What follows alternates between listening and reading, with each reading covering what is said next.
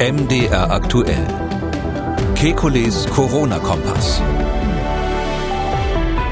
Wird der Novavax-Impfstoff in einer Arztpraxis erst ab zehn Patienten verimpft? Sollte man sich nach einer mRNA-Impfung mit Novavax besser nicht boostern lassen? Verwenden BioNTech und Moderna modifizierte mRNA? Ist der Totimpfstoff von Valneva nur bis 55 Jahre zugelassen? Kann man nach einer Infektion mit der Delta- und der Omikron-Variante auf eine Impfung verzichten? Damit hallo und herzlich willkommen zu einem Kekulis Corona-Kompass Fragen Spezial. Die Fragen kommen von Ihnen und die Antworten vom Virologen und Epidemiologen Professor Alexander Kekulé. Ich grüße Herr Kekulé. Guten Tag, Herr Schumann. Der Herr Meier hat angerufen und folgende Frage. Die meisten Leute sind jetzt äh, dreimal geimpft und deren Impfung liegt vier bis fünf Monate zurück. Jetzt fängt die Allergiezeit an. Viele Leute nehmen kortisonhaltige Allergiemedikamente. Meine Frage jetzt, ist die Wirksamkeit der Impfung durch diese Medikamente eingeschränkt und kann man durch eine vierte Impfung, die sonst von der Altersgruppe und von den Vorerkrankungen nicht angezeigt ist, dieser Minderung entgegenwirken. Grundsätzlich ist es so, dass Menschen, die ähm, ihr Immunsystem medikamentös unterdrücken, aber dann richtig kräftig unterdrücken. Bei denen ist es in der Tat so, dass wir wissen, dass die zum Teil, nicht alle, aber zum Teil ähm, schlechter reagieren auf die Impfung, das heißt weniger Immunität ausbilden. Ähm, jetzt ist es so, ähm, wenn man Asthma hat, ist das eine Sache, das ist eigentlich typischerweise ein Cortisonspray, was in die Nase gegeben wird. Die meisten Asthmatiker kriegen ja nicht hochdosiert Cortison, das wäre höchst unüblich. Und diese Dosis, in der man das da kriegt, da sage ich mal, da ist es ist nichts bekannt. Ähm, kann schon sein, dass man in einigen Jahren dann rausbekommt, dass es da einen kleinen Effekt gibt, auch durch diese Nasensprays. Aber grundsätzlich ist es so, dass äh, die Dosis, die man für Asthmasprays hat, nicht vergleichbar ist mit dem, was, wo wir manchmal drüber sprechen, wo es zu einer echten Unterdrückung des Immunsystems kommt. Das heißt zum Beispiel gibt ja Menschen, die müssen mm, wegen Leber, Lebererkrankungen Methotrexat nehmen oder ähm, Mycophenolat, das ist so ein anderes Medikament, oder Cyclosporin nach ähm, bestimmten Transplantationen ähm, oder auch sehr hochdosiertes Cortison. Ähm, das sind Situationen, wo das Immunsystem so unterdrückt ist, dass man ähm, in der Tat ähm, über diese Idee nachdenken könnte, dass man ähm, dann eine weitere Impfung macht, extra Impfung, quasi extra Booster, obwohl es altersmäßig nicht indiziert ist. Aber die Asthmasprays, da muss man keine Angst haben und ich würde dringend davor warnen, jetzt jetzt in der Allergiezeit äh, im Zusammenhang mit Impfungen ähm, zum Beispiel so ein Asthmaspray äh, auszulassen oder, oder zu unterbrechen ähm, wegen der Impfung. An dieser Stelle der Hinweis, sind Sie neben Corona an weiteren Gesundheitsthemen interessiert, Impfung, Allergien etc., dann ist der neue Podcast mit Professor Kekulé genau das Richtige für Sie. Kekulis Gesundheitskompass neu und überall, wo es Podcasts gibt. Die Frau Unger hat gemailt, sie schreibt, ich beziehe mich auf die Sendung vom Dienstag, den 5. April. Sie haben über die gute Immunantwort bezüglich der Infektion mit Omikron nach zwei Impfungen gesprochen, die aus der Studie von Frau Zizek hervorgehen. Wir stellen uns nun die Frage, ob es vergleichbar ist mit zwei Impfungen plus Delta-Infektion im Dezember 2021. Konkret geht es um die Frage, ob man mit Mitte 40 in diesem Fall trotzdem noch ein Booster braucht. Viele Grüße.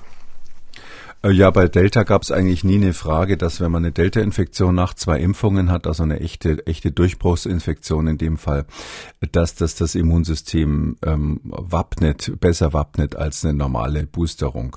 Ähm, das kann man also durchaus vergleichen. Es ist so, dass im Gegenteil wahrscheinlich Delta eher für die schwereren Varianten ähm, einen Schutz bieten kann. Ähm, das ist das Wichtigste. Und deshalb würde ich sagen, wenn man Mitte 40 ist, ist es im Moment nicht notwendig, einen weiteren Booster zu haben. Also wenn man eine Infektion stattdessen hatte, würde ich einfach mal abwarten, ähm, was da im Herbst so auf uns zukommt. Da gibt es ja verschiedene ähm, Vorhersagen, sage ich mal, Virusvorhersagen. Und ähm, wenn wir ein bisschen absehen können, welche Varianten uns dann belasten werden, dann kann man entscheiden, ob sinnvoll ist, sich nochmal boostern zu lassen. Der Raphael hat uns gemeldet mit folgender Frage. Bei Freunden von mir hat sich Kurioses ereignet. Er wurde krank mit leichtem Fieber, Kopf- und Gliederschmerzen, wurde die ersten zwei Tage jedoch vom Schnelltest nicht detektiert und erster PCR-Test hat angeschlagen mit einem CT-Wert von 28. Sie hat sich pro forma testen lassen und hatte einen CT-Wert von 22. Völlig ohne Symptome. Weder Husten noch Schnupfen und sonst was. Wie kann das sein? Das muss man natürlich erstmal grundsätzlich sagen. Äh, für Leute, die es noch nicht wissen, beim PCR-Test heißt es ja, je weniger, desto mehr. Genau, also der kleinere CT-Wert heißt, ähm, äh, ähm, dass, dass äh, quasi mehr Virus nachgewiesen wurde. Und zwar ist eine so eine CT-Stufe ähm, quasi eine Verdoppelung immer der Viruslast. Das ist also schon eine ganze Menge äh, Unterschied. Ja, also da gibt's zwei Sachen. Das eine muss man einfach immer wieder in Erinnerung rufen. Ein großer Teil der äh, SARS-CoV-2-Infektionen ist einfach asymptomatisch oder kaum symptomatisch. Das haben wir ganz am Anfang der Pandemie ja immer spekuliert. 50 Prozent asymptomatisch oder vielleicht sogar mehr mehr. Das waren so die Zahlen, die da genannt wurden. Das heißt, grundsätzlich darf uns sowas gar nicht mal wundern. Das ist natürlich eine Gemeinheit äh, in, innerhalb der Beziehung. Dann immer einer krank, der andere hat nichts. Ähm, Gibt es in beiden Richtungen. Ähm, symptomatisch übrigens sind häufiger mal Männer. Also das ist tatsächlich so, dass äh, Männer häufiger Symptome haben und bekanntermaßen leider auch häufiger schwere Symptome haben.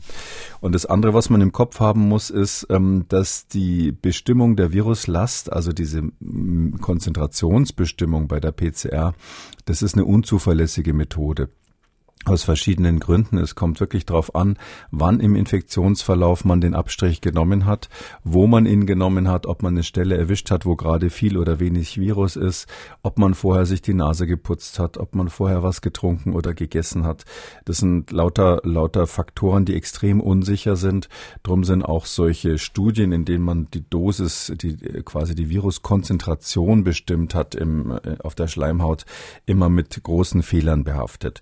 Und Drum würde ich sagen, das ist hier ein ganz normaler Befund. Aber ich muss zugeben, dass die Frage kommt wirklich, wirklich oft, oft aus, auch aus meinem Bekanntenkreis. Meistens interessanterweise dann mit so einem vorwurfsvollen Unterton von demjenigen, der schwerer krank geworden ist. Klar. Diese Hörerin hat angerufen. Sie hat eine Frage zur Boosterimpfung mit Novavax. Es läuft irgendwie das Gerücht, dass man Novavax nicht nach mRNA-Impfstoffen impfen soll als Boosterung. Da würde mich interessieren, ob Sie das auch so sehen. Also das Gerücht ist bei mir noch nicht angekommen. Ähm, ich wäre bei Gerüchten immer vorsichtig im Zusammenhang mit Corona. Da gibt's ja eine ganze Reihe. Ähm, grundsätzlich kann man sagen, wechseln äh, beim Booster ist gut. Also wir kennen eigentlich nur Studien, die sagen, dass diese heterologe Boosterung, also äh, das Umsteigen auf einen anderen Impfstoff von Vorteil ist. Und deshalb würde ich jetzt nicht sehen, warum man, keinen Grund sehen, warum man da nicht wechseln sollte. Wir haben eine Mail bekommen ohne Absender. Hallo, gerne möchte ich ähm, Ihnen eine Frage vorschlagen, die in all den vielen Folgen noch nie gestellt wurde, nämlich warum die beiden mRNA-Impfstoffe von Moderna und BioNTech modifizierte mRNA verwenden und nicht unmodif äh, unmodifizierte mRNA.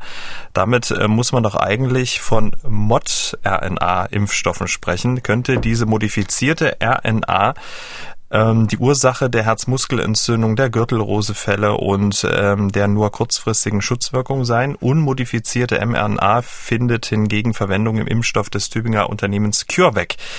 Wie steht es eigentlich um den neuen CureVac-Impfstoff? Danke und viele Grüße. Das sind ja dann drei Fragen eigentlich. ähm, also ähm, ja, also das ist so die diese Modifikation der RNA, die haben wir sicher irgendwann mal in einer normalen Folge ähm, besprochen.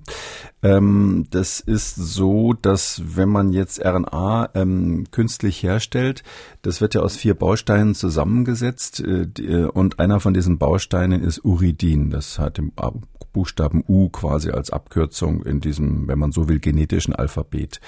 Und dieses Uridin, ähm, wenn man das ersetzt durch eine modifizierte Variante, das heißt dann Methylpseudouridin, das ist dann mit einer Methylgruppe, für die, die noch ein bisschen Chemie aus der Schule drauf haben, versehen, ähm, dann ähm, wird die äh, Immunantwort gegen diese RNA herabgesetzt, die wird abgeschwächt.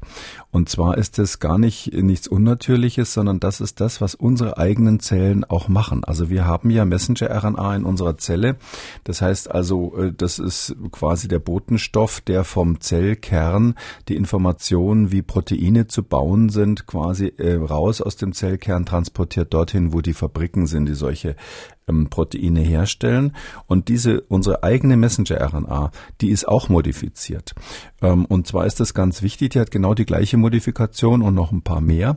Das ist ganz wichtig, weil dadurch die Zelle feststellen kann, welche RNA habe ich denn eigentlich selber gemacht und welche ähm, ist ähm, extern reingegeben worden. Und was heißt denn normalerweise aus Sicht der Zelle externe RNA? Die weiß ja nicht, dass irgendwelche Ärzte bei BioNTech und Moderna äh, sich das ausgedacht haben und eigentlich dem Körper was Gutes tun wollen. So eine freie RNA, die von draußen kommt, ist typischerweise ein Virus. Und deshalb ist es so, dass die ganze ähm, angeborene Immunantwort, die da in der Zelle funktioniert, die erkennt ähm, äh, quasi, äh, die erkennt unmodifizierte RNA als fremd. Und deshalb gibt es da eine zu starke äh, Immunreaktion.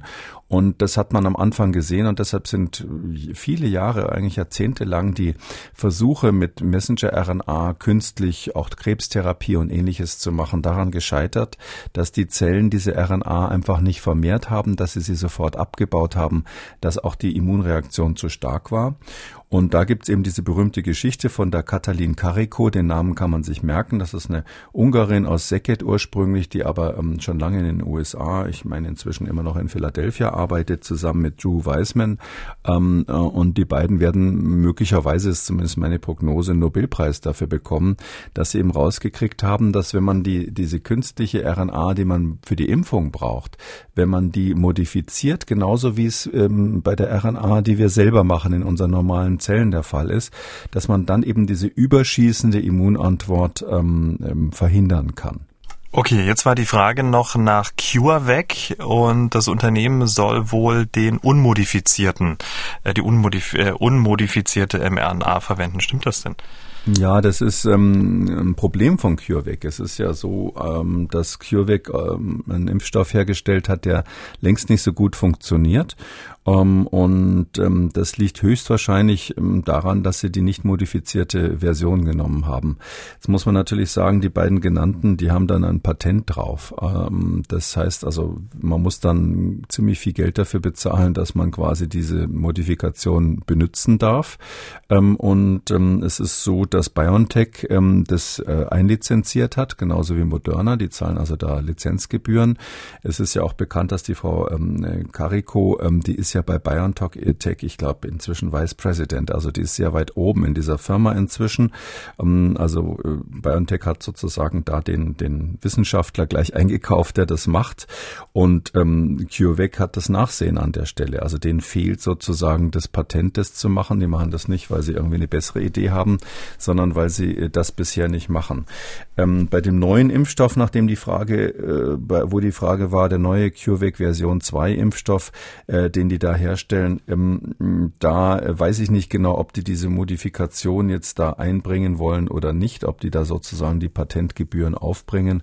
Aber es wird auf jeden Fall sehr schwierig, mit einem nicht modifizierten RNA-Molekül zu arbeiten. Ähm, man kann sich das so vorstellen, also dieses, dieses Äh, diese, diese Modifikation, die verhindert, die macht ganz viele Sachen. Die verhindert zum einen, dass bei der Herstellung dieser RNA, die wird ja im Labor hergestellt, die, dieser Impfstoff, diese Messenger-RNA, dass bei dieser Herstellung dieser RNA Doppelstränge aus Versehen produziert werden. Und Doppelstränge, RNA-Doppelstränge ist etwas, das gibt's wirklich nur in Viren, da äh, dreht das Immunsystem richtig durch, wenn es sowas sieht. Es, sie verhindert auch, dass die RNA so kleine Faltungen macht. Das ist auch typisch für eine, für eine Virus-RNA und, äh, und noch ein paar andere Sachen, die, die wichtig sind. Sie beschleunigt auch die, die, das Abschreiben der RNA in der, in der äh, Fabrik, die dann hinterher die Proteine herstellt. Also es sind ganz viele Faktoren, die eben diese Messenger-RNA dann besser machen für, als Impfstoff. Und deshalb gibt es aus meiner Sicht, und sie ist dann so ähnlich wie die natürliche RNA, die wir in der Zelle haben, darum gibt es aus meiner Sicht eigentlich keinen Grund, äh, mit unmodifizierter RNA jetzt anzufangen, ähm, Impfstoffe zu produzieren. Und dann gab es ja noch die Verbindung zwischen modifizierter ähm, RNA und äh, den Erkrankungen Herzmuskelentzündung, Gürtelrose. Etc. Ja, kein Hinweis. Also das mhm. hat damit gar nichts zu tun. Eher das Gegenteil, weil durch, durch die Modifikation die angeborene Immunantwort eben schwächer wird, weil das sozusagen eher als eigenes äh, Molekül erkannt wird und dann auch so behandelt wird.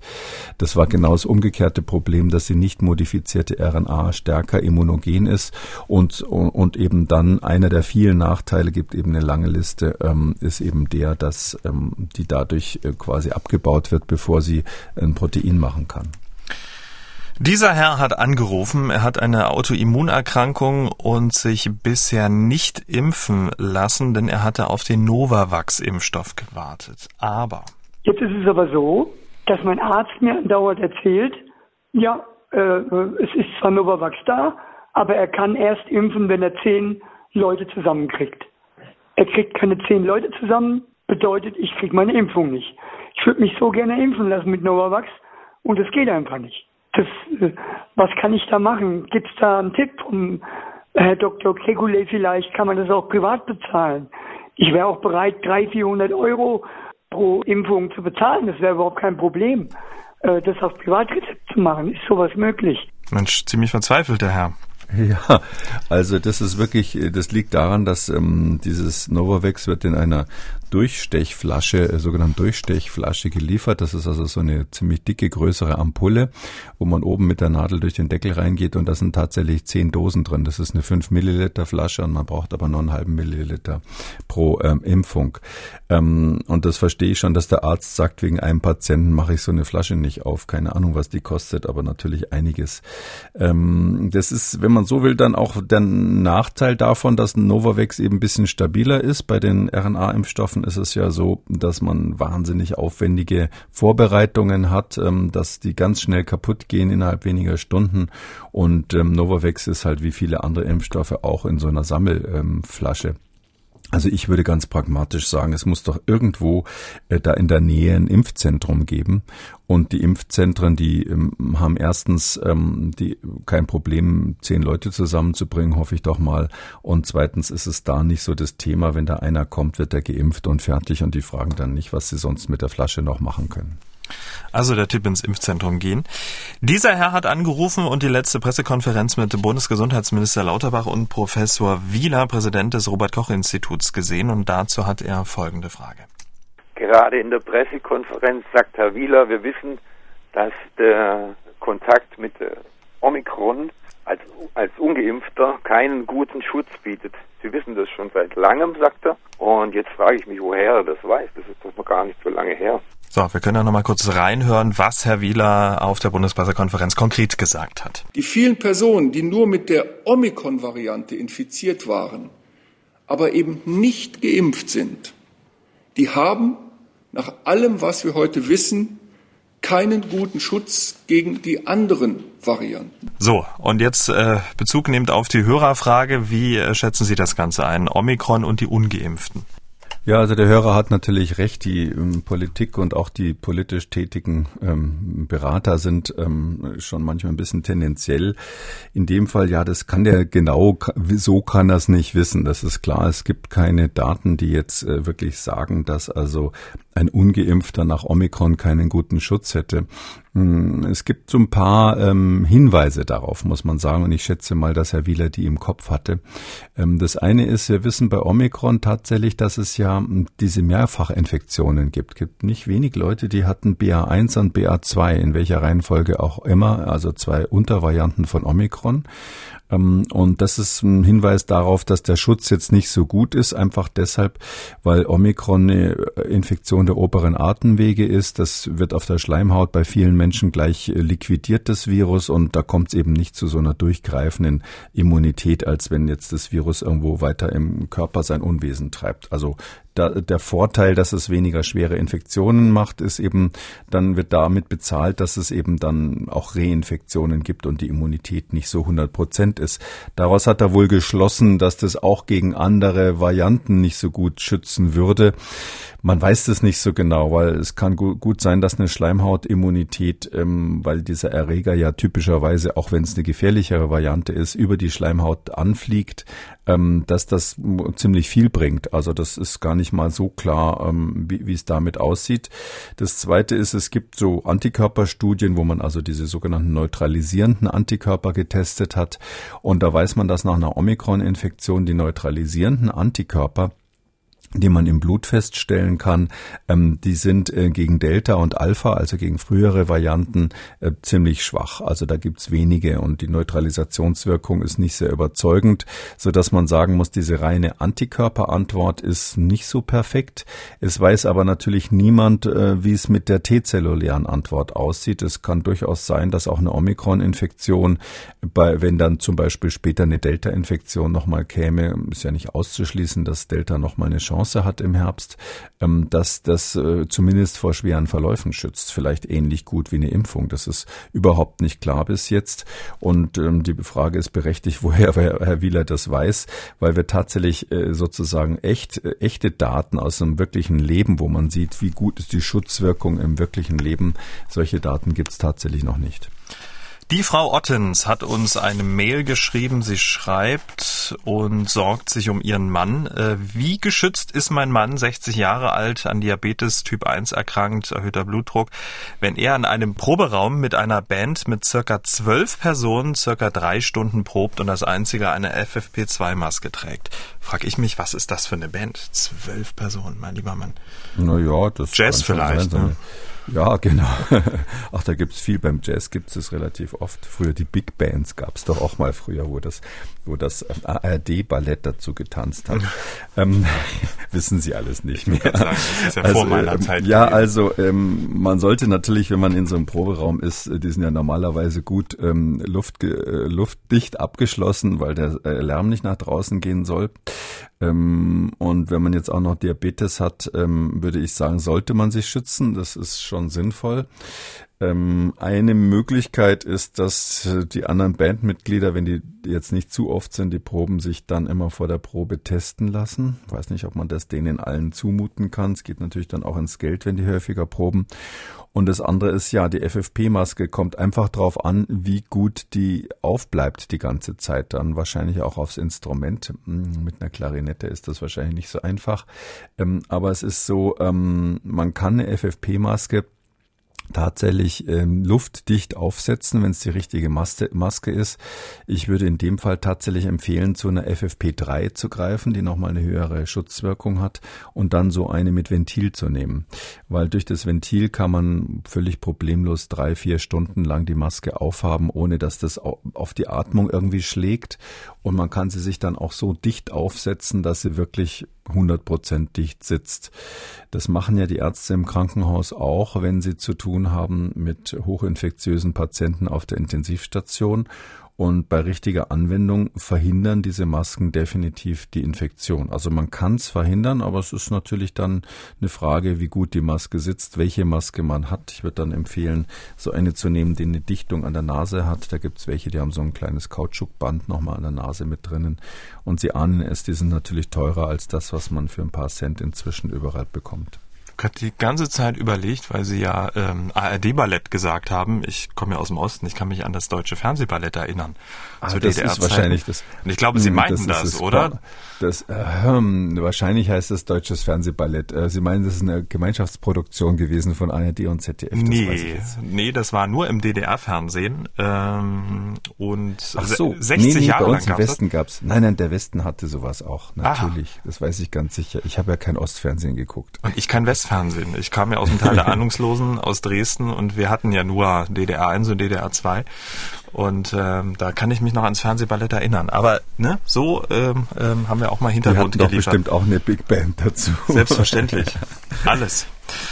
Die Gisela hat angerufen und äh, sie klingt auch ähm, ein wenig verzweifelt. Wie viele andere wartet sie auf den Totimpfstoff von Valneva. Mal unabhängig davon, dass die Zulassung in der EU ja auf sich warten lässt, macht sich Gisela Gedanken, ob sie ihn überhaupt bekommen darf.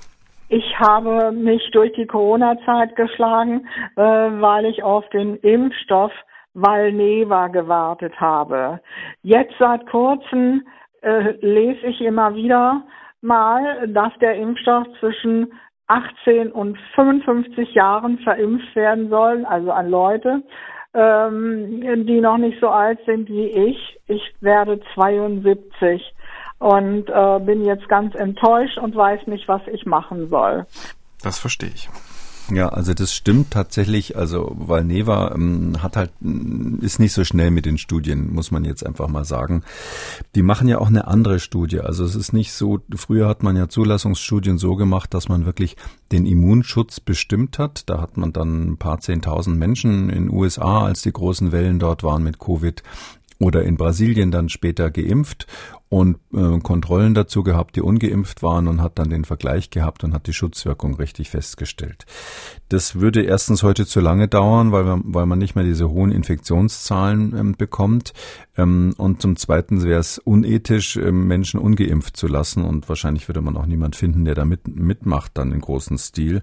Und drum äh, ist das, was man jetzt macht, so eine Vergleichsstudie. Also ein Teil der Probanden kriegt dann AstraZeneca in dem Fall, äh, weil Neva ist gegen AstraZeneca getestet worden und ähm, ein Teil bekommt Valneva und da nimmt man dann auch nicht mehr so viele. Da nimmt man dann in der Größenordnung von 4000 Probanden ungefähr hatten die da im Vereinigten Königreich. Und das sind dann einfach nicht mehr so viele Probanden und es ist relativ schwierig, dann die Unterschiede so rauszumessen, weil zwischen geimpft und nicht geimpft ist klar, da äh, schlägt die Statistik natürlich früher an, als wenn man zwei Impfstoffe miteinander vergleicht. Und dann sagt man eigentlich, das ist das sogenannte Non-Inferiority-Kriterium, ähm, ähm, also das, das Nicht-Unterlegenheitskriterium. Dann sagt sagt man, es ist zumindest nicht schlechter als AstraZeneca. Sie ahnen jetzt, warum es mit AstraZeneca und nicht mit den RNA-Impfstoffen verglichen wird. Und wenn es jetzt nicht schlechter als AstraZeneca ist, kriegt es eine Zulassung. Und das muss man aber wiederum altersgruppenspezifisch machen. Und da ist es so, dass ähm, Valneva ganz am Anfang, das war schon in der Phase 2, haben die ähm, zunächst mal äh, das begrenzt ähm, äh, äh, auf, auf die Altersgruppe bis, bis 55 ähm, und dann erst später die Älteren mit dazu genommen. Ich weiß nicht genau warum, wahrscheinlich weil man Angst hatte, dass dieser Impfstoff weniger immunogen ist und vielleicht ein schlechteres Ergebnis liefert bei der höheren Altersgruppe, weil die ja normalerweise nicht so gut ansprechen. Wie auch immer hatte man schon mal so angefangen, sodass die ersten Phase 3 Studien tatsächlich bis, bis 55 waren und erst so nach und nach dann eben nachgeschoben wurde, auch ältere Probanden, ähm, sodass die jetzt genug Daten haben. Dieser knappe Datensatz reicht eben gerade mal aus, um von 18 bis 55 die Zulassung zu bekommen. Die werden sie, das, das ist ja alles auf dem Weg. Und ähm, es ist dadurch, dass die anderen Studien aber später begonnen wurden, wird das eine Weile dauern, bis dann auch für die ältere Altersgruppe die Zulassung da ist. Das ist einfach dem Problem geschuldet, dass man relativ spät einfach da ähm, sozusagen auf dem Studienmarkt auch unterwegs war. Ähm, ich persönlich glaube, dass ähm, auf jeden Fall eine Schutzwirkung bei der älteren, bei den älteren Menschen auch nachgewiesen wird. Die wird jetzt nicht im Bereich der Messenger-RNA-Impfstoffe sein, aber mit Sicherheit so, dass man, dass das, dass das ein empfehlenswerter Impfstoff sein wird. Und ein Arzt, ähm, hier die konkrete Empfehlung, darf natürlich auch hier eine Off-Label-Impfung machen außerhalb der Altersgruppe. Das einzige Problem ist, dass die dann wahrscheinlich für den Impfpass nicht reicht, ähm, weil dann ist es ja keine für diese Altersgruppe zugelassene Impfung. Aber off-label, wenn es jetzt für den privaten Schutz geht, ähm, kann man das mit dem Arzt besprechen. Und wenn er sagt, das mache ich aufgrund der äh, wissenschaftlichen Erkenntnisse, die ich dazu habe, dann kann er natürlich auch einen älteren Menschen mit äh, Valneva impfen. Hm. Wenn er das möglicherweise nicht macht, welche Optionen gibt es? Zum einen, wie lange wird es möglicherweise noch dauern, bis auch äh, die Älteren von Valneva profitieren werden? Und wäre möglicherweise Novavax eine Alternative für die Gisela? Äh, ja, Novavax ist auf jeden Fall eine Alternative. Das steht ja gleich zur Verfügung. Ähm, und ich wüsste auch jetzt nicht, warum man das nicht nehmen sollte im Moment. Ich glaube, es ist nicht so, dass man jetzt sagen muss, weil Neva ist jetzt äh, der wahnsinnige Durchbruch. Es ist einfach nur ein anderes Prinzip. Es wird halt als Totimpfstoff bezeichnet, weil das ähm, ein, ein, Virus ist, was quasi vermehrungsunfähig gemacht wurde und zusätzlichen Adjuvans, also einen Wirkverstärker hat. Und bei Novavax ist es auch so, das hat einen etwas anderen Wirkfallstärker mm, und ist ähm, kein kaputtes Virus, sondern ein Teil von dem Virus, also nur dieses S-Protein, was äh, künstlich hergestellt wurde. Also ich glaube, das nimmt sich jetzt nicht so viel. Man kann sicher beide Impfstoffe verwenden. Ähm, sonst gibt es nicht so viele Möglichkeiten, weil ich ganz ehrlich gesagt äh, bei diesem Valneva-Thema schon sehe, äh, die sind so ein bisschen hinterher, ja. Und dann haben sie so eine kleine Zahl von Probanden gehabt und dann äh, fordern die Zulassung Zulassungsstellen natürlich, je länger so Impfstoffe auf dem Markt sind, immer strenger, ähm, dass man wirklich die Wirksamkeit nachweist. Es kommt jetzt noch das Problem, dass aktuell weltweit natürlich die Infektionen mit Omikron ähm, passieren und da die Wirksamkeit, der Wirksamkeitsnachweis ein Problem ist, ähm, weil Omikron eben einfach mit diesen Impfstoffen relativ schwer bekämpfbar ist. Das ist ja kein angepasster Impfstoff für Omikron. Darum kann ich mir schon vorstellen, wenn die dann auch noch in die höhere Altersgruppe gehen, dass das eine Weile dauert, bis sie ähm, genug Probanden zusammen haben und dass vielleicht dann auch wegen der Omikron-Welle die Daten gar nicht mehr so vielversprechend sind. Ähm, das heißt, und zugleich eben die höheren Anforderungen der Zulassungsstelle, die sind ja so ein bisschen aus dem Panikmodus jetzt raus und sagen, wir haben Impfstoffe. Wer jetzt noch eine weitere Zulassung will, der muss natürlich dann schon ziemlich deutlich zeigen, dass das was bringt, ähm, so dass ich jetzt nicht darauf wetten würde, dass die Zulassung für äh, die, die Menschen über 55 dann noch dieses Jahr kommt. Die Maike hat gemailt, sie schreibt, ich hatte innerhalb der letzten vier Monate zweimal Corona. Das erste Mal war es die Delta-Variante. Ich hatte beide Male einen milden Verlauf. Ich bin 50 Jahre alt, habe keine Vorerkrankung. Ich arbeite seit 30 Jahren in der Pflege. Nur die Frage, welche Gründe gibt es jetzt, mich noch impfen zu lassen, außer der einrichtungsbezogenen Impfpflicht? Tja, vier Monate ist ja der Abstand, den man zwischen den Impfungen empfiehlt. Also zweimal Corona, einmal sozusagen das richtige Ding mit Delta und dann nochmal die, die Corona-Light-Variante mit Omikron. Da wüsste ich jetzt nicht, wie man sich besser immunisieren kann. Nicht, dass ich jemandem das empfehlen würde. Also vor allem Delta freiwillig zu kriegen, ist, ist ganz, ganz übel. Ähm, aber ja, es gibt keinen Grund, sich zu impfen, außer der Impfpflicht. Das kann man einfach so sagen. Und die sehen Sie ja mittlerweile auch kritisch, ne?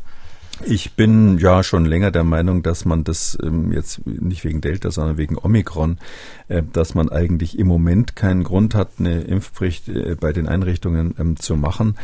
Ähm, das ist eine politische Frage, ob man jetzt sozusagen das wieder stoppt und dann wieder neu startet, falls es ähm, epidemiologisch erforderlich werden sollte oder ob man sagt, ähm, wir kontrollieren es einfach nicht so streng, wie Bayern das so angedeutet hat, dass man sagt, wir wollen die Impfpflicht jetzt nicht aussetzen, können die, glaube ich, als Bundesland auch gar nicht im Alleingang. Aber wir schauen nicht so genau hin. Ähm, das ist ein bisschen eine politische Entscheidung, aber rein epidemiologisch kann ich es nur noch mal sagen, ist es mit, mit dem Auftreten der Omikron-Variante ist eigentlich diese Impfpflicht ähm, auch für Einrichtungen, ähm, also für Krankenhäuser und für Pflegeeinrichtungen nicht mehr erforderlich. Hm. Aber wäre, um noch eine Nachfrage zu haben, nicht ähm, die ähm, leichtere Übertragbarkeit nicht ein Argument dafür? Weil gerade in diesen Einrichtungen sitzen ja die Vulnerablen, die ja trotz Impfung nach Infektion, Durchbruchsinfektion ja dann auch auf ITS landen könnten. Ja, das, ähm, das ist genau der Punkt, aber äh, es ist ja so, dass die Impfung gegen die Übertragung gerade nicht wirkt. Also das muss man bei Omikron sagen, da wirkt es praktisch nicht. Also es ist kaum messbar der Effekt, ein ganz geringer Effekt mhm. ist sicher da. Ähm, bei Delta war es so, dass man ja da schon gesehen hat, dass es massenweise Durchbruchsinfektionen gab, also diese Welle der Geimpften, wie ich das damals genannt habe. Und bei Omikron ist es einfach so, dass dieser epidemiologische Effekt, dass man die Übertragung verhindert, eben gerade nicht da ist. Es gibt sogar eine falsche Sicherheit, kann man dann fast sagen, wenn dann das Personal sagt, ja, Moment, jetzt bin ich geimpft, jetzt habt ihr mich sozusagen genötigt, mich impfen zu lassen, jetzt habe ich es gemacht. Wieso? Jetzt kann ich doch niemanden mehr anstecken.